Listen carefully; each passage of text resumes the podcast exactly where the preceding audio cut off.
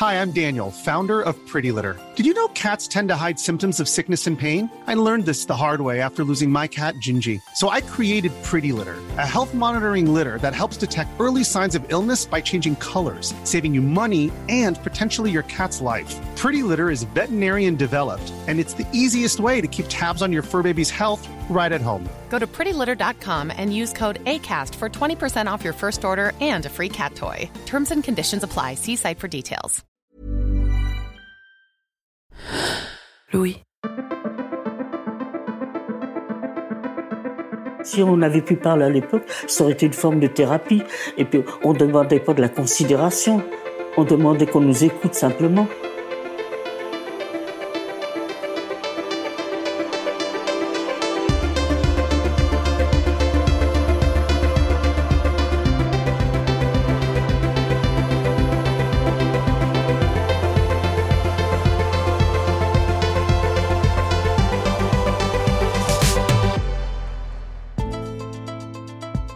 Née d'une famille juive, émigrée en France depuis la Pologne, Esther Senot se retrouve à 14 ans seule à Paris.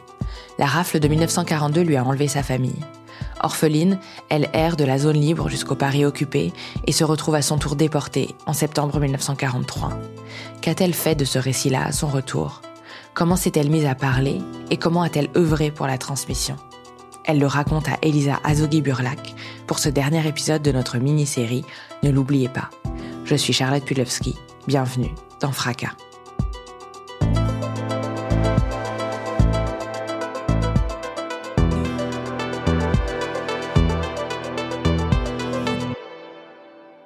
Je m'appelle Madame Esther Senot, c'est mon nom de femme, mon nom de jeune fille c'est Zik. Je suis née en Pologne le 5 janvier 1928. Mes parents ont émigré de Pologne en 1930. Ils ont trouvé un appartement à Belleville. Tout le reste de ma famille avait déjà émigré depuis 1920. Alors finalement, bon, on a vécu euh, normalement comme ça, euh, dans ces quartiers, avec les bandes de gosses. On était vraiment très indépendants, euh, beaucoup de liberté. Et j'avais ma mère qui ne parlait pas français, qui ne lisait pas le français, était une femme très très intelligente. Quand on allait à l'école, elle nous mettait en rang en disant on est des étrangers, la France nous a bien accueillis, alors ne répondez pas, ne vous faites pas remarquer, et surtout apprenez bien, parce que ça c'est votre avenir, nous on l'a pas eu, mais vous, vous pouvez l'avoir. Et puis finalement, ben, on est arrivé comme ça tranquillement, jusqu'à la guerre, jusqu'en 39.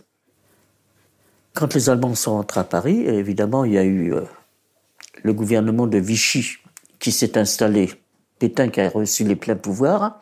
Donc la première chose qu'il a fait quand il a reçu les pleins pouvoirs, c'est déjà de supprimer la République française et de faire l'État français. Donc il a reçu les pleins pouvoirs. Et trois mois après, au mois d'octobre 40, il a commencé, vous voyez, la France qui était complètement démolie, démoralisée, quoi. personne ne savait où on allait, euh, c'était quelque chose d'affreux. Eh bien, lui, son principal souci, c'était de s'occuper des problèmes des Juifs de France.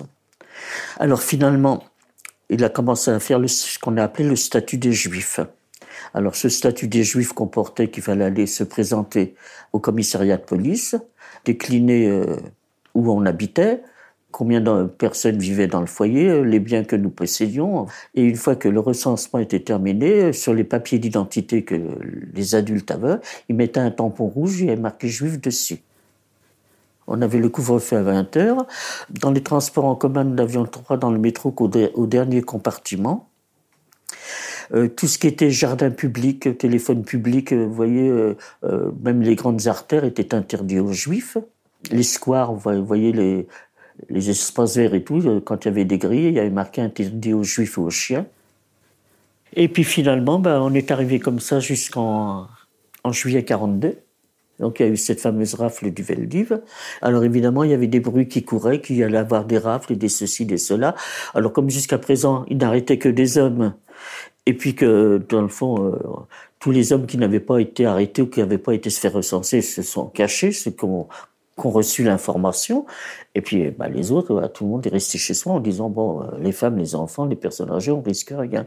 Donc ils sont arrivés... Euh, ils avaient les fiches de recensement, tant de policiers avaient tant de personnes à arrêter. Ils tapaient dans les portes en disant euh, préparez un bagage et vous vous réunissez en bas dans la rue.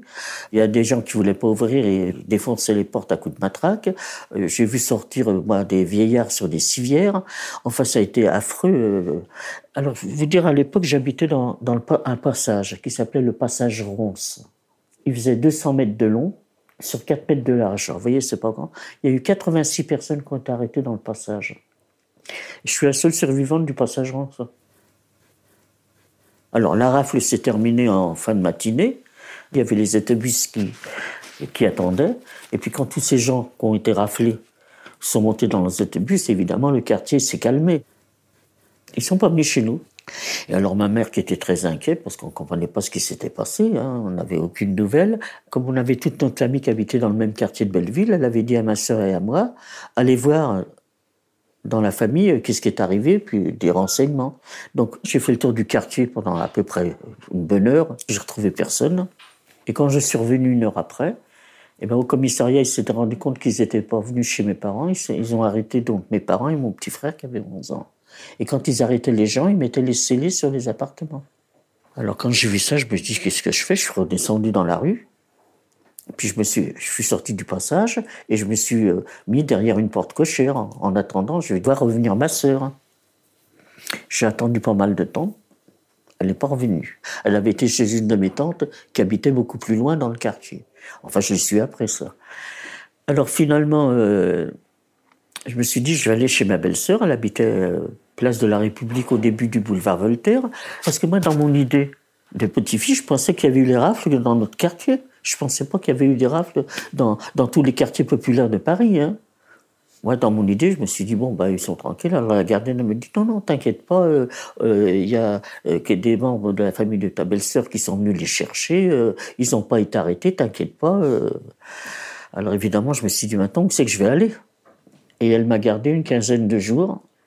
Alors évidemment, c'était, il y avait déjà des affiches qui étaient placardées dans les rues de Paris en disant les gens qui essaieraient de sauver des juifs risquaient de se faire arrêter.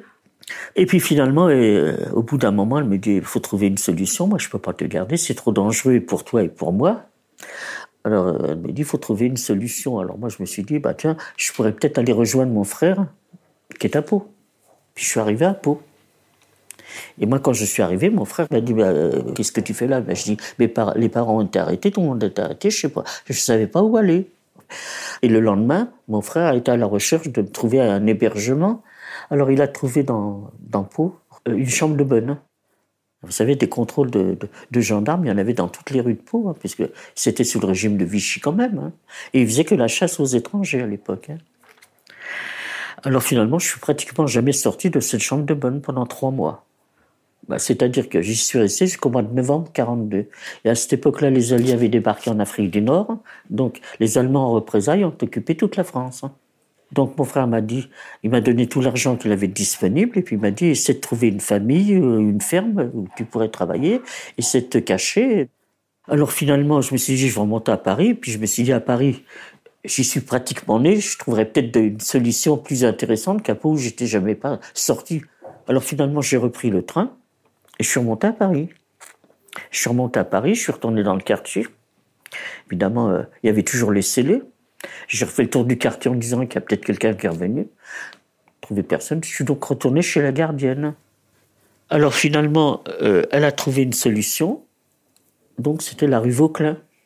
C'était une ancienne école rabbinique qui avait été transformée euh, en, en, orphelinat pour les enfants français dont les parents qui étaient étrangers avaient été arrêtés et les enfants avaient été placés par la, par la préfecture de police dans ces orphelinats. J'ai vu le directeur à l'époque qui était là, je, je lui explique ma situation, il m'a dit, bon, il bah, n'y a pas de problème. Le seul problème qu'il y a, c'est que comme tous les enfants qui sont là sont français, ils sont placés par la préfecture de police, de temps en temps, ils viennent faire un contrôle, la nuit, pour voir si les enfants sont là. Parce qu'à l'époque, la population, une partie de la population française a commencé à comprendre le problème des enfants qu'on arrêtait, des femmes. Donc il y en a beaucoup des organisations qui clandestinement essayaient de, faire évacuer les enfants parce que ils s'étaient rendus compte que c'était des pièges. Hein. Quand ils avaient besoin de compléter les transports, ils allaient dans les orphelinats. Donc quand je suis arrivé, m'a dit oui, dans la journée il n'y a pas de problème, mais le soir il va falloir trouver des hébergements. Tu peux pas rester là. Alors tous les soirs, c'était l'angoisse de savoir où on allait dormir. Hein. Ça a vraiment été la galère. Hein.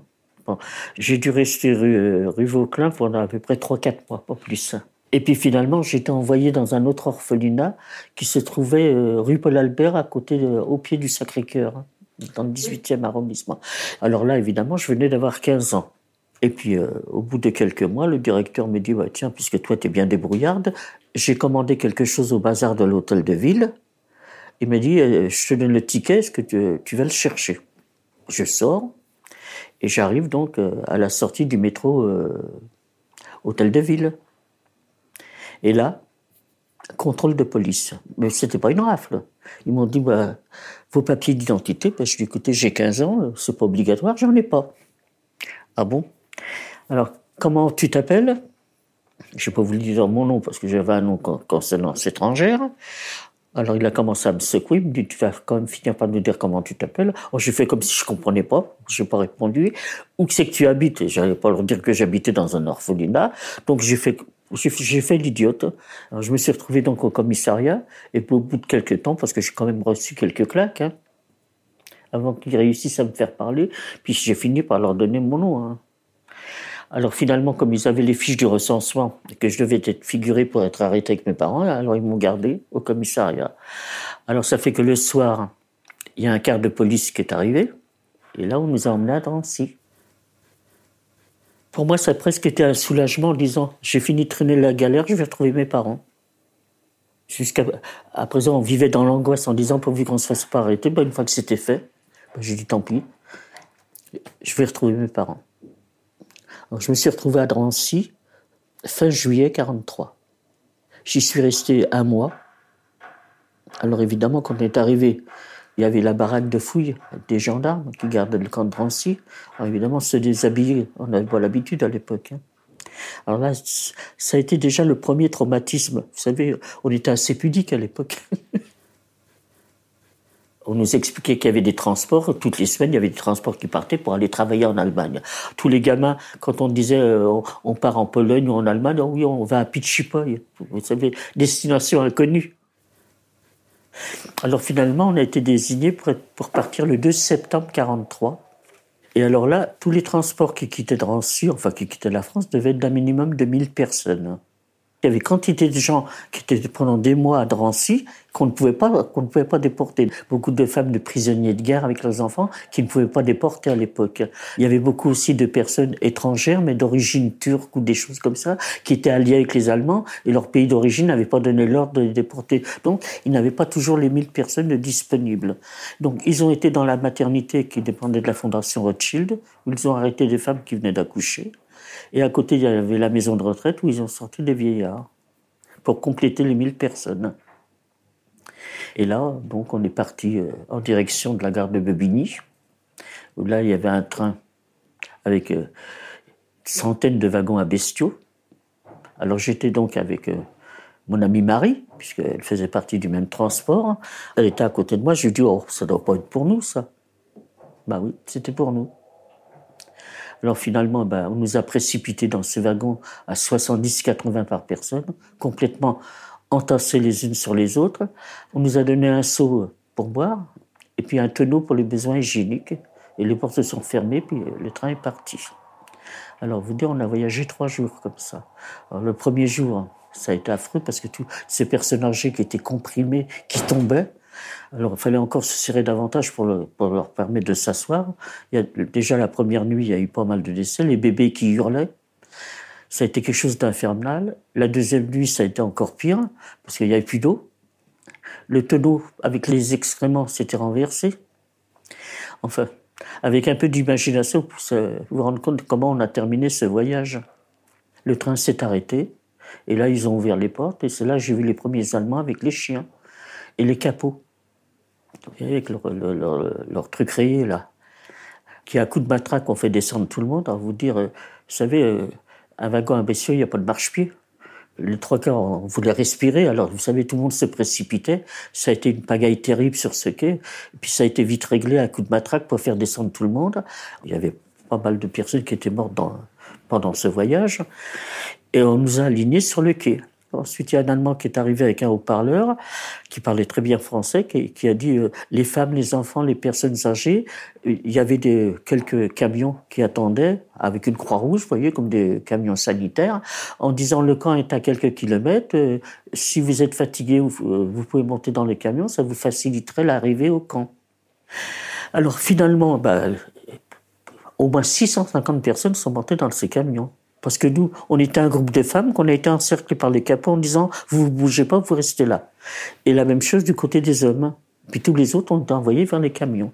À l'autre bout du quai, il y avait trois Allemands avec des chiens. Et ils nous ont fait défiler une par une devant, ces trois Allemands. Il y en avait un qui avait une badine et qui faisait un signe à droite, à gauche. On comprenait pas. Ils nous regardaient des pieds à la tête, puis ils faisaient un signe. Alors on a été sélectionnés à 106 femmes. Et toutes les autres ont été envoyées vers les camions. Et ils ont fait la même chose du côté du groupe des hommes. Ils en ont sélectionné 230. Hein. Une fois que toute la sélection a été faite, les camions sont partis. Et nous, on est partis à pied en direction du camp. Et quand on est arrivé devant le portail, alors là, une fumée, des odeurs épouvantables. Mais alors quand on a commencé en marchant dans l'allée centrale à voir des cadavres par terre le long de l'allée, on voyait des chiens qui sautaient sur des gens qui avaient l'air des véritables fantômes. On s'est dit mais vous savez, quand on arrive d'un pays euh, soi-disant civilisé, de se retrouver dans cet univers, on se dit mais c'est pas possible, on est rentré dans l'enfer. Finalement on a été mis dans une baraque où là on nous a dit de nous déshabiller et qu'on allait prendre une douche. Mais nous comme on avait été sélectionnés pour les travaux on a vraiment pris une douche, une douche froide. On n'avait ni serviette, ni savon, on n'avait rien. Et puis de là, une fois qu'on a été douché, on nous a remis dans une autre baraque où là, il y avait des, quantités de femmes qui étaient assises derrière les tables. Ils ont commencé à nous raser entièrement, les pieds à la tête, et ils nous ont tatoué un numéro sur le bras, en nous disant que maintenant, nous n'avions plus d'identité. Dès l'instant où on était interpellés dans le camp, il fallait qu'on décline notre numéro en allemand fallait l'apprendre. Alors on a commencé par leur demander, mais les gens qui, sont, qui étaient dans les camions avec nous, euh, où c'est qu'on va les retrouver? C'est là qu'elles nous ont dit, oh, une heure après, on est au courant de tout. C'est là qu'ils nous ont dit, bah, vous inquiétez pas, la fumée que vous voyez, tous ces gens arrivent euh, devant, euh, soi-disant, les douches. Alors on leur disait surtout que leur anti, c'était la panique. On leur disait, vous allez prendre une douche, tout le monde était content, parce que dans l'état de saleté où on était, hein, après trois jours de, voyage dans les excréments, tout le monde était content de prendre une douche. On leur disait, par sadisme, vous avez des porte-manteaux, vous avez des numéros sur les porte-manteaux, retenez le numéro, comme ça en sortant, vous récupérez vos vêtements. évidemment, les gens étaient confiants. Malheureusement, eux, ils rentraient, c'était pas des douches, c'était des chambres à gaz. Et de là, il y avait des commandos spéciaux qu'on appelait les sondaires commandos qui venaient récupérer les corps pour les mettre dans le crématoire. Alors quand elles ont commencé à nous raconter ça, on nous a dit, elles sont folles, elles nous, elles nous, elles nous font, c'est pour nous faire peur. Enfin, elles ont commencé à nous raconter, vous savez, vous faites pas d'illusions. Ici, vous êtes rentrés pour travailler parce que vous êtes encore en état de travailler. Mais le jour où vous pourrez plus travailler, vous, euh, ça sera pareil. Hein. Ici, on rentre par la, par la porte, mais on n'en sort que par la cheminée. Il n'y a, y a aucune possibilité de survie quand on est arrivé dans les baraques, donc là, il y avait des chefs de bloc. C'était des déportés, mais pas des juifs. En 43, après, ça a été supprimé en 44. Elles avaient le droit de vie ou de mort, elles avaient tant de personnes à tuer dans la journée. Alors, on nous a, mis là-dedans. Alors, vous savez, avec les, les cages à poules où on dormait, dans les baraques, on devait être à peu près 700 personnes. C'était sur trois niveaux. Là, on a commencé à comprendre comment fonctionnait le camp. Alors, le matin, on avait l'appel, donc vers 5h30 euh, du matin. Les chefs de bloc arrivaient avec les matraques pour nous faire sortir de là. Il fallait déjà qu'on fasse le, tour de la baraque pour euh, sortir les personnes qui étaient mortes dans la nuit.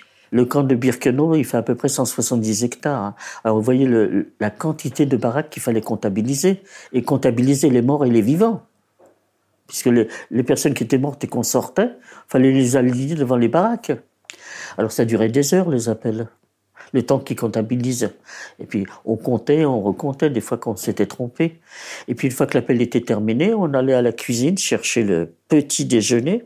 Alors c'était une espèce de d'eau euh, colorée avec je sais pas quoi dedans. On avait le droit à une tranche de pain et à un carré de margarine. Et une fois qu'on avait bu ça, donc on était pour aller travailler. puisqu'on on nous avait fait rentrer pour ça. Alors on partait, donc euh, à peu près à deux, à deux kilomètres du camp, il y avait euh, un chantier. Et là, on nous a donné des brouettes en bois, des grandes brouettes de bois avec deux manches devant, deux manches derrière, où on entassait du des matériaux dans ces brouettes, c'est-à-dire des pierres, des morceaux de bois, des morceaux de, de fil de fer, enfin des, matériaux de construction qu'on ramenait au camp. On faisait ça 12 heures par jour. Et le soir, quand on rentrait au camp, il fallait ramener les personnes qui ne pouvaient plus marcher qui n'avaient pas supporté. Et ensuite, le soir, donc, on retournait à la cuisine pour aller chercher la soupe que les capots distribuaient. Alors évidemment, euh, tout le monde se précipitait, hein, parce que toute une journée avec une tranche de pain et un carré de margarine, euh, le soir, une fois que la soupe était distribuée et tout ça, on avait le droit d'aller dans ces fameuses baraques où il y avait les latrines. Vous avez dû voir ces grandes baraques avec des centaines de trous. Et alors là, évidemment, comme on avait plus ou moins la dysenterie, parce que quand on avait soif, c'était marécageux là-bas. Donc avec nos gamelles en fer, on prenait de l'eau des marécages. Alors évidemment, vous dire euh, la dysenterie qu'on pouvait avoir. Donc tout le monde se précipitait vers ces latrines. Et à ce moment-là, on a les autres baraques qu'on ne connaissait, connaissait pas les gens qui étaient dans les autres baraques, avaient aussi le droit d'aller dans les latrines. Et alors là, euh, évidemment, on faisait la connaissance. C'est là qu'on avait des nouvelles de ce qui se passait à l'extérieur en 44. C'est-à-dire qu'on savait que les Allemands euh, commençaient à reculer en Russie, alors ça nous remontait le moral en disant bon, on est en Pologne, on n'est pas loin de la Russie, on, a peut-être une chance euh, d'être libérés. Euh, bon, ça nous remontait le moral. Ça devait être fin décembre 43, début janvier 44. Et là, un soir, dans ces fameuses latrines, ben, j'ai vu arriver ma sœur. Hein. Mais c'est elle qui m'a reconnu. Hein. Parce que moi, j'étais encore présentable, si on veut dire. Ça a été affreux, affreux. Elle a commencé à pleurer en me disant, mais je pensais qu'au moins toi, tu allais pouvoir t'en sortir, que tu étais plus débrouillarde que moi. Alors finalement, euh, quand j'ai dit à ma soeur que je travaillais dans les commandes extérieures, elle savait très bien qu'on personne ne résistait à un hiver là-bas. Hein, la température qui descendait à moins 15 ou moins 20, hein, pratiquement peu nourri et peu vêtu. Hein, on risquait pas de, euh, personne ne survivait à un hiver euh, à l'extérieur. Hein. Alors, elle avait fait la connaissance d'une jeune femme. C'était une Belge, je ne sais pas si vous avez entendu parler, qui s'appelait Mala. Alors, à l'époque, j'avais dit à ma sœur, oui, mais si tu parles à Mala pour moi, il y a Marie aussi, hein, parce que ne euh, on voulait pas se quitter. Hein. Alors, elle a réussi, elle nous a fait rentrer donc dans un commando à l'intérieur du camp. Alors, ma sœur travaillait dans une baraque où il faisait de la couture, et nous, on faisait du tissage, ce qu'on appelait la Weber'a. Et puis finalement, malheureusement, euh, arrivé en avril 44, donc c'était déjà le printemps, il faisait beau, et ils nous ont fait quitter la Weber'a pour retravailler dehors, pour démonter ces fameuses lignes de chemin de fer, pour les amener jusque devant les crématoires, pour les transports des Hongroises qui arrivaient. Alors pendant des mois, on a fait ce travail de, ramener ces lignes de chemin de fer. Alors vous voyez, et puis après, on est retourné dans le camp travailler à la Weber'a. Mais en attendant, euh, alors bon, il faisait beau, c'était déjà quelque chose. Et puis finalement, arrivé à cette hypoxie, ma, soeur a, complètement décliné et elle a commencé à cracher le sang. Elle avait été mordue par un chien. Elle était complètement infectée et elle a fini donc, euh, ils l'ont envoyé ce qu'on appelait le revire, l'infirmerie. Et un matin, quand euh, j'ai voulu aller voir ma sœur, et puis qu'on m'a dit non, est à l'infirmerie Revire, été au Revire la voir. Donc je lui dis, Fanny, faut, faut sortir de là. Elle me dit non, j'en ai marre, j'en peux plus, j'en peux plus, euh, je sais comment que ça va se terminer, laisse-moi tranquille. Ce que je regrette, c'est de pas d'être monté dans les camions tout de suite. Au moins les gens qui montaient dans les camions, ils savaient pas où ils allaient. Tandis que ceux qui étaient dans le camp, ils savaient très bien comment ils finiraient. Alors à ce moment-là, elle là qu'elle m'a pris dans ses bras, puis elle m'a dit, écoute, si tu as une chance de survivre, si tu as une chance de rentrer, elle dit, fais ton possible pour que tu puisses raconter ce qui nous est arrivé, qu'on ne soit pas les oubliés de l'histoire. Elle me dit, tu me promets, enfin pendant trois ou quatre minutes, elle, avait encore une force incroyable pour me serrer, en me disant, mais tu me promets, hein. J'ai promis, puis je suis parti. Puis le soir, ben, elle n'était plus là. On s'adapte. Moi, je sais que quand je suis arrivé, que j'ai vu comment que ça fonctionnait, j'avais un blanc dans la tête. Vous savez, un vide en disant, je peux pas mourir à 15 ans, il faut que je revienne. Une idée fixe. Et pour vous expliquer euh, la survie dans les camps, il faut avoir une forme d'indifférence et pas voir ce qui se passe autour de soi.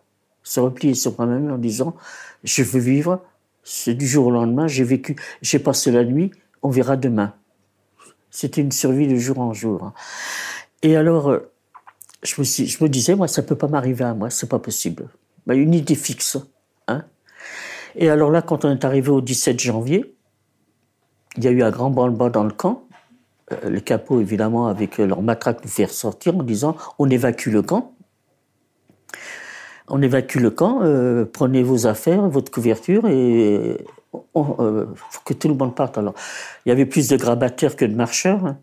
Alors, évidemment, quand ils ont dit ceux qui ne, pourront pas euh, sortir, euh, le, camp va être miné, il n'y a pas de survivants. Alors, évidemment, tout le monde s'est traîné pour sortir. Hein. Alors, c'est ce qu'on a appelé la marche de la mort. Alors là, le premier jour, on marchait. Alors, avec Marie, on se tenait parce qu'il y avait de la neige, c'était glissant, verglacé. Alors marcher, vous savez, ça faisait 16 mois qu'on était à Birkenau, nous. Hein. Le soir, ils nous ont précipités dans une grange en bord d'une route. On a dormi quelques heures entassés les unes sur les autres pour essayer de se réchauffer. Hein. Au petit matin, ils nous ont fait ressortir, ils ont reformé la colonne. Et là, on a continué à marcher. Alors là, les rangs commencé à s'éclaircir parce que celle qui tombait, eh ben, le SS, il a, avec son pistolet, une balle dans la nuque, et, euh, laissé sur le bord de la route. Alors on a marché comme ça pendant jusqu'à Gleiwitz. Je crois qu'il se trouvait entre 80 et 100 km de, de Birkenau. Et puis finalement, quand on est arrivé à Gleiwitz, on est arrivé dans une gare de triage. Et nous, notre transport, on est arrivé à Bergen-Belsen. Au bout de 3-4 jours dans ces wagons, euh, bah, comme il y avait de la neige, on avait de quoi boire. Alors là, ça a été l'horreur. Parce que les baraques étaient pleines de cadavres, les Allemands n'évacuaient même plus, il y en avait même devant les portes des baraques. Il y avait une épidémie de typhus épouvantable. C'était vraiment un charnier, un charnier à, ciel ouvert. Alors finalement, ben, on est resté très peu de temps à Bergen-Belsen parce qu'il y avait encore des entreprises allemandes qui venaient chercher de la main-d'œuvre pour y travailler dans les usines d'armement. Enfin, finalement, on est arrivé à destination au camp de Flossenburg, dans le sud de l'Allemagne. Alors là, on nous a mis dans un petit camp à part. On n'a jamais été travaillé parce que toutes les usines étaient pratiquement bombardées. Alors on est resté bloqué dans le camp de, dans ce camp de Flossenburg sans rien faire. Et puis un jour, par miracle, on ne sait pas pourquoi, euh, ça devait être vers le, au début d'avril. On nous a fait sortir du camp, on nous a remis dans des wagons à bestiaux. Le train s'est arrêté en Tchécoslovaquie. Et là, les portes se sont ouvertes. Et c'était plus des SS qui nous gardaient, c'était, ils avaient recruté des, des personnes d'un certain âge euh, comme militaire. Il y avait des gens, des Tchèques qui devaient habiter pas loin de, des lits de chemin de fer. Quand ils ont vu ça, ils sont venus euh, vers les, les gardes en leur disant est-ce qu'on peut leur porter quelque chose à manger? Parce qu'il y avait des, des, trains entiers avec les portes ouvertes, avec des cadavres hein, sur ces voies de garage. Alors, ils sont venus nous porter, je me rappelle, un bol de café au lait. Vous savez, j'en ai encore le goût dans la bouche alors on est resté bloqué deux trois jours donc en Tchécoslovaquie. Donc euh, ils venaient régulièrement nous porter à manger. Ensuite le train est reparti et on est arrivé au camp de Mauthausen en Autriche. Alors finalement on est arrivé au camp de Mauthausen. On nous a mis sur la place d'appel du camp. Et là on nous a dit déshabillez-vous vous allez prendre une douche. Alors là c'était plus des SS qui nous gardaient c'était déjà euh, des soldats euh, de l'armée régulière. Alors on, on s'est regardé on a dit on reste debout ici, si on doit, on doit mourir, on va mourir debout, mais pas dans une chambre à gaz. Alors ils nous ont dit non, non, c'est pas une chambre à gaz, c'est des vraies douches, vous êtes couverts de vermine, il y a des épidémies de typhus, faut absolument que vous alliez prendre une douche. On a dit on veut pas le savoir, vous savez, euh, je serais incapable de vous dire que si on s'est lavé dans le camp, alors on s'est dit bah, au point où on en est, euh, il n'y a pas de douche. On est resté debout pendant des heures. On a dit, euh, vous faites de, de nous ce que vous voulez, vous nous fusillez sur place, mais on ne bouge pas. Là, on s'était vraiment donné tout le mot. Hein. Personne n'a bougé. On est resté au garde à vous comme ça pendant des heures. Et à la fin, quand ils ont vu qu'on ne bougeait pas, ils nous ont propulsés en contrebas du camp où il y avait deux baraques et ils nous ont mis là-dedans. On est resté dans ce camp, on avait l'appel tous les matins comme si de rien n'était. Et tous les camps étaient déjà libérés. Hein. puisque le camp de Mauthausen, ça a été le dernier en Autriche. On avait l'appel jusqu'au 5 mai 1945, le samedi matin. On a eu l'appel comme d'habitude et j'avais dit à Marie, je sors pas. J'en peux plus, laisse-moi tranquille, je sors pas, je tiens plus debout, j'en pouvais plus. J'ai dit à Marie, c'est fini, laisse-moi tranquille, j'en peux plus. Euh. ils trouveront encore le moyen de nous évacuer. Jusqu'où, jusqu'à quand? Alors Marie, elle m'a fait sortir de force pour aller à l'appel du matin. Et puis après, on est rentré dans les baraques, on n'a plus rien fait. Puis comme c'était au mois de mai, il faisait beau, euh, vers euh, midi, on est sorti pour s'asseoir. Vous savez, on avait un petit carré entouré de barbelés, hein, une petite cour. On s'asseyait au soleil. Mauthausen était sur une forteresse en hauteur. On a vu le drapeau blanc sur la forteresse de Mauthausen. On a vu descendre de, tous ces hommes avec leurs pyjamas mariés qui descendaient en courant vers nous. Alors quand ils sont arrivés, ils nous ont dit euh, les Allemands sont partis, mais ils ont dit qu'ils qu'ils vont revenir et qu'ils vont tuer tout le monde. Ne restez pas dans les baraques, sauvez-vous, allez-vous-en. Il dit, nous, on s'en va? Euh, si vous voulez vous, suivre, vous suivez, mais on vous attend pas. Hein. Vous faites ce que vous voulez, mais ne, restez pas dans les baraques. On est sorti du camp. On a trouvé euh, un, petit, un petit sentier, si vous voulez, le long du camp. On a commencé à marcher. On a aperçu en contrebas euh, le Danube. Alors on a longé. Alors j'ai vu un panneau, il y avait marqué Passo et Vienne. Alors j'ai dit à Marie, alors là j'avais des ailes. Hein. Le matin, je pouvais plus me lever, mais là, alors j'ai dit à Marie, bah tiens, on va continuer dans cette direction, on va se rapprocher de la France. Et puis finalement, on a dû faire un kilomètre, pas plus, hein, parce qu'on tenait pas debout. Et on est arrivé dans une clairière où il y avait un bâtiment, c'était un, un ancien couvent qui avait été transformé en hôpital militaire pour les SS qui avaient été blessés au front. Et devant la porte de ce couvent, il y avait des prisonniers de guerre français. Alors quand ils nous ont vu arriver et tomber presque à leurs pieds, ils nous ont ramassés et ils nous ont fait rentrer dans leur baraque qui était dans le fond du jardin. Ils ont essayé de nous nourrir, mais on ne pouvait plus rien avaler. On était presque tous dans le coma. Et finalement, euh, là, c'était le 5 mai. Et le 8 mai, les Allemands ont capitulé, la guerre était finie. Donc il y a eu une partie d'un régiment qui a occupé cet hôpital, donc des Américains. les Français ont été les trouver en disant on a récupéré quelques femmes, on ne sait pas quoi faire, elles sont en train de mourir. Alors donc la chance qu'on a eue, c'est que dans toutes les armées, il y a des médecins militaires. Donc, euh, ils sont venus nous récupérer. Ils ont commencé par nous désinfecter parce qu'on était couverts de vermine. On a, ils nous ont fait prendre la douche. Alors là, une bonne douche, c'est le cas de le dire. Ensuite, ils nous ont pesé. Et je faisais plus que 32 kilos.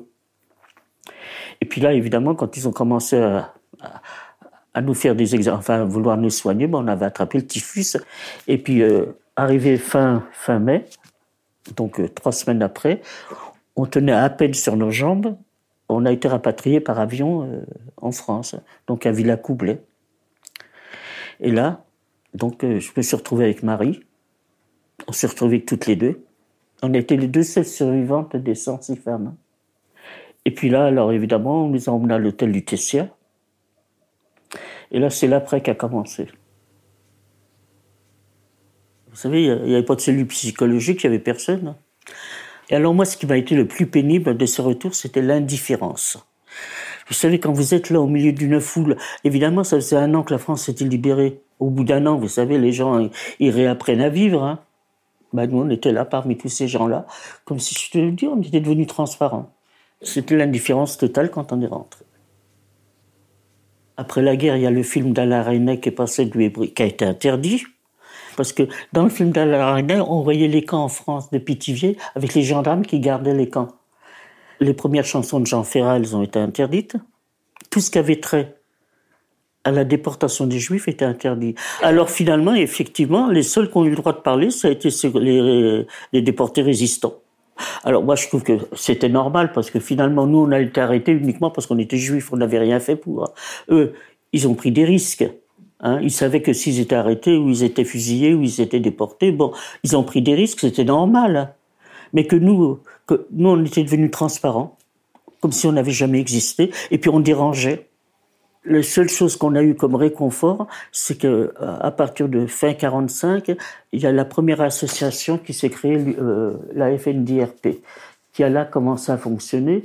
Et donc, euh, quand on a eu l'adresse, enfin moi j'y étais, parce que la FNDRP, il y avait et les déportés politiques et les déportés C'est la seule association qui a accepté les juifs, parce que ça s'est scindé en deux. L'autre partie, FND, a formé une autre association uniquement avec des, portées politiques. Toutes les autres associations ont commencé à fonctionner à partir de, de 85, pas avant. À ce moment-là, ils avaient réquisitionné un hôtel, le boulevard Magenta. On avait des bons pour aller à l'hôtel. Ils nous ont donné des, des genres de tickets de restaurant, vous savez, à l'époque. Et puis c'était terminé. Alors là, j'ai traîné comme ça. Ils m'ont donné un peu d'argent. Hein, et puis ils m'ont dit, bah écoute, cherche du travail. Il bah, fallait aller travailler. Comment voulez-vous avoir des revenus hein? Alors évidemment, moi j'ai quitté l'école en 40, j'avais 12 ans avec mon certificat d'études, et puis dans l'état où j'étais, vous savez, une fois qu'on a traîné dans Paris comme ça, et puis que personne s'occupe de vous, vous savez complètement, je vous dis l'indifférence, hein, l'indifférence totale. Alors finalement, bah, ni psychiquement, ni physiquement, j'étais apte. Quel genre de boulot voulez-vous que je fasse? Alors j'avais trouvé pendant trois mois à travailler dans une laiterie. Je me levais à 5 heures du matin. À l'époque, c'était des, des gros bidons de lait. Je savais qu'il fallait porter sur le trottoir. Bah, au bout d'un mois ou deux, bah, je tenais pas le coup. Hein. Alors j'ai abandonné. Et puis là, bah, voyant que je trouvais pas de solution, bah, eh ben, j'ai pris, j'allais quand même, on était quand même suivis parce que rue Leroux, il y avait, il y avait un dispensaire. Hein. On était quand même suivis par des médecins. Alors, je, bon, quand j'allais les voir, je passais la visite et je lui dis, j'arrive pas, on n'arrivait pas à dormir. Hein. Alors, il m'avait donné des cachets pour dormir. Ben, j'ai avalé la boîte et puis je me suis retrouvé à l'hôpital. J'avais un but pour revenir. Et puis la promesse que j'avais faite à ma sœur, parce que dans ces circonstances-là, vous savez, ça me travaillait, parce que si on avait pu parler à l'époque, ça aurait été une forme de thérapie. On ne demandait pas de la considération, on demandait qu'on nous écoute simplement. Et puis vous savez, quand on est écorché vif comme ça, j'en voulais, j'en voulais à l'humanité. J'étais devenue agressive, enfin, je suis resté six mois à l'hôpital. Hein. Ben, vous savez, euh, entre les hauts et les bas, vous savez, les drogues, ben, ça vous assomme, et puis de temps en temps, on refait surface, on replonge, enfin bref, euh, peut-être que le traitement qu'ils m'ont fait, ça allait mieux, bon, je suis sorti. Puis là, euh, bon, je suis retourné rue Leroux. Alors évidemment, quand ils m'ont vu, ils étaient un peu étonnés de ce qui m'était arrivé. Alors là, ils m'ont trouvé un studio. Alors au sixième étage, bien sûr, avec l'eau sur le palier. bon, enfin, c'était quand même quelque chose à moi. Et puis, euh, toujours pareil, il m'a dit maintenant, tu vas mieux, c'est de trouver du travail. Toujours pareil. Enfin, je prenais quand même un cachet pour dormir, mais vous savez, le soir, quand on se retrouve tout seul, je m'asseyais dans un coin, j'avais l'impression que j'étais même pas sorti du camp. Alors, heureusement que j'avais quand même mes occupations, et je traînais le plus longtemps possible le soir avant de rentrer pour pas me retrouver toute seule. Comme je dis toujours, quand on est à Auschwitz, on a l'impression qu'on n'en est jamais sorti. J'ai eu trois enfants, trois fils. Pour moi, j'avais une vie normale. Hein. J'avais mes, j'avais mon mari, j'avais mes enfants. Alors dans le fond, j'ai vécu dans un milieu qui n'avait aucun rapport ni avec la déportation, ni avec les Juifs. Alors finalement, euh, quand mes enfants ont commencé à aller à l'école communale, bah, qu'est-ce que vous voulez Sur la deuxième guerre mondiale, il y avait deux lignes. Alors quand vous avez un monde qui a 6-7 ans, j'allais pas lui dire tiens tu vas t'asseoir, je vais raconter ma vie. Si par exemple ça avait été dans les programmes ils seraient revenus, ils auraient posé des questions. Quand un enfant vous pose des questions, vous trouvez toujours quelque chose à répondre.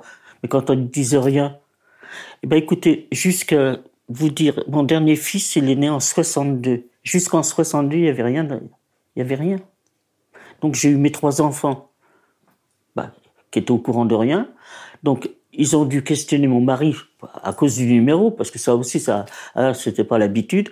Et mon mari dit, écoutez, votre mère, enfin, je le suis par la suite, elle a une histoire triste. Le jour où elle sera décidée, c'est elle qui vous en parlera. Alors elle dit, laissez-la tranquille. Tant qu'elle n'est pas décidée, c'est pas la peine de la questionner. Le président Chirac a fini par reconnaître la responsabilité de l'État français dans la déportation des Juifs. Bien sûr que c'était important parce qu'il y a une reconnaissance officielle au bout de tant d'années. Vous vous rendez compte, 95, on est revenu en 45. Alors par la suite, quand les associations juives ont commencé à fonctionner, là, bon, je me suis inscrit à l'Union des déportés de Chute, à toutes ces associations, à plusieurs associations, là, et là j'ai retrouvé tous les anciens déportés. Alors quand je suis arrivé à l'âge de la retraite, en 82, on s'est installé donc à Saint-Cyprien. Comme je faisais partie de la FNDRP, ils ont des antennes dans toute la France. Quand je suis arrivé là-bas à Saint-Cyprien, avant que je commence à témoigner, euh, il y avait une agence euh, à Perpignan qui faisait des voyages organisés en Pologne. Alors je lui dit, tiens, moi, je dis à mon mari, tiens, on va prendre un voyage, euh, on va aller voir. Je connaissais pas la Pologne, moi. Alors, euh, on s'est inscrit à ce voyage. Et c'est un voyage organisé, vous voyez, visiter les villes de Pologne. Et en option, il y avait à Cracovie, il y avait une soirée folklorique ou une visite au camp d'Auschwitz. Et alors là, bon, on a fait la visite d'Auschwitz. Nous, quand on, moi, j'avais jamais mis les pieds à Auschwitz, parce que nous, on arrivait directement à Birkenau. Bon, alors moi, je l'écoutais, puis il y avait quand même des choses qui me choquaient. Mais enfin, c'est difficile d'interrompre une guide euh, quand vous été dans un endroit que vous découvrez pour la première fois. Je ne pouvais pas lui dire que ça, ça va pas, ça, ça va pas. Après, on est parti donc en direction de Birkenau. Quand je suis arrivé, vous savez, devant cette étendue déserte, pas un bruit. Je n'avais jamais connu le camp comme ça. Alors la guide, elle commence. Alors là, ça leur écorchait la bouche de dire euh, tous les gens qui ont été tués à Auschwitz, c'était des Polonais. Mais ce qu'elle oubliait de dire, c'était des Juifs, la majorité. Ça, le mot leur écorchait la bouche. Alors de baraque en baraque, elle commençait, puis à la fin, mon mari me tenait la main, il me dit calme-toi, parce que je commençais à bouillir. Et puis finalement, j'ai explosé, je lui ai dit écoutez, madame, ah, je ne vous ai pas interrompu parce qu'il y avait pas mal d'erreurs dans ce que vous avez dit. Je vous ai pas interrompu parce que j'y avais jamais mis les pieds. Mais à Birkenau, moi, j'y suis resté 17 mois. Et vous savez, 17 mois de Birkenau, j'en ai vu des choses. Et ce que vous racontez, ça correspond absolument pas. Alors, je dis, vous allez être gentil, maintenant, vous allez vous taire, vous allez me passer le micro, parce que les gens qui ont pris l'option pour visiter les camps, au moins qu'ils sachent exactement ce qui s'est passé. Et j'ai pris la parole.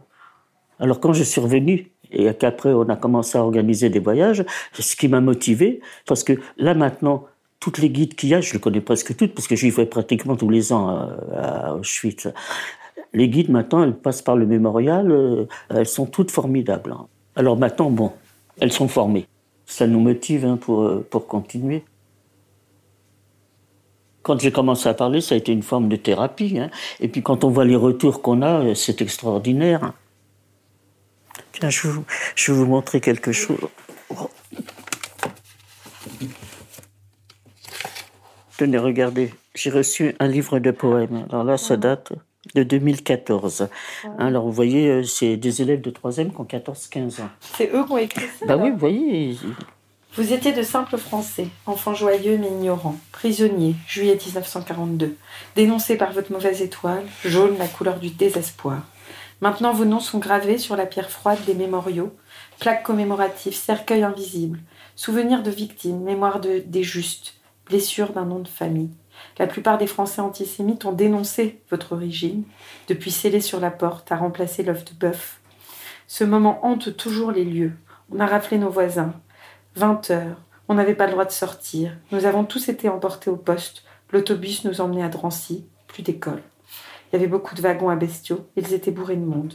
Ils nous ont tatoué un matricule sur le bras. Des flammes montaient vers le ciel, il y avait de la fumée. Des milliers d'enfants séparés de leurs parents. Des milliers d'enfants déportés dans la masse. Des milliers d'enfants à la peau sur les os. Des milliers d'enfants tirés par le capot. Tant d'enfants réduits en cendres. Vous vous rendez compte pour des gamins de 14 ans? Incroyable.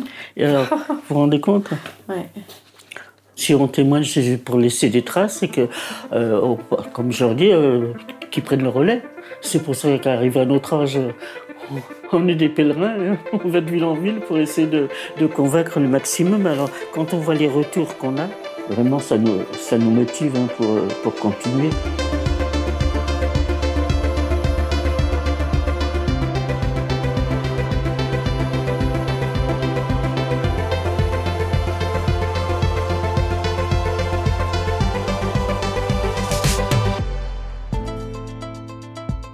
Cette mini-série de fracas, ne l'oubliez pas, a été écrite et enregistrée par Elisa Azogi-Burlak, montée par Anna Tayeb, Louise Emerlet était à l'édition et à la coordination, et la musique est de Valentin Fayot. C'est une coproduction par Diprod et Louis Média. Nous remercions la Fondation pour la mémoire de la Shoah et la Fondation Rothschild d'avoir permis la production de cette série grâce à leur soutien. À très vite.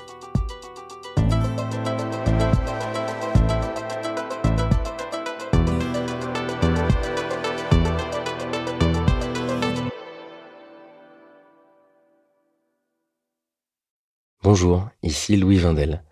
Vous m'avez peut-être écouté dans Passage, aux côtés de Solal, mais aujourd'hui je vous dis deux mots sur Lettres Zola, une publication soutenue par Louis Média. La promesse de Lettres Zola, c'est d'amener la littérature dans votre boîte aux lettres. Chaque mois, recevez un texte original et inédit par une jeune plume française. Un petit livre d'une cinquantaine de pages grâce auquel vous pourrez vous plonger dans un sujet de société et découvrir les nouveaux visages de la littérature contemporaine. Mathieu Palin, Blandine Rinkel, Arthur Dreyfus, Abigail Assor, François-Henri Désérable et bien d'autres. Vous pouvez vous abonner à partir d'un peu plus de 6 euros sur www.lettrezola.fr. Bonne écoute et bonne lecture.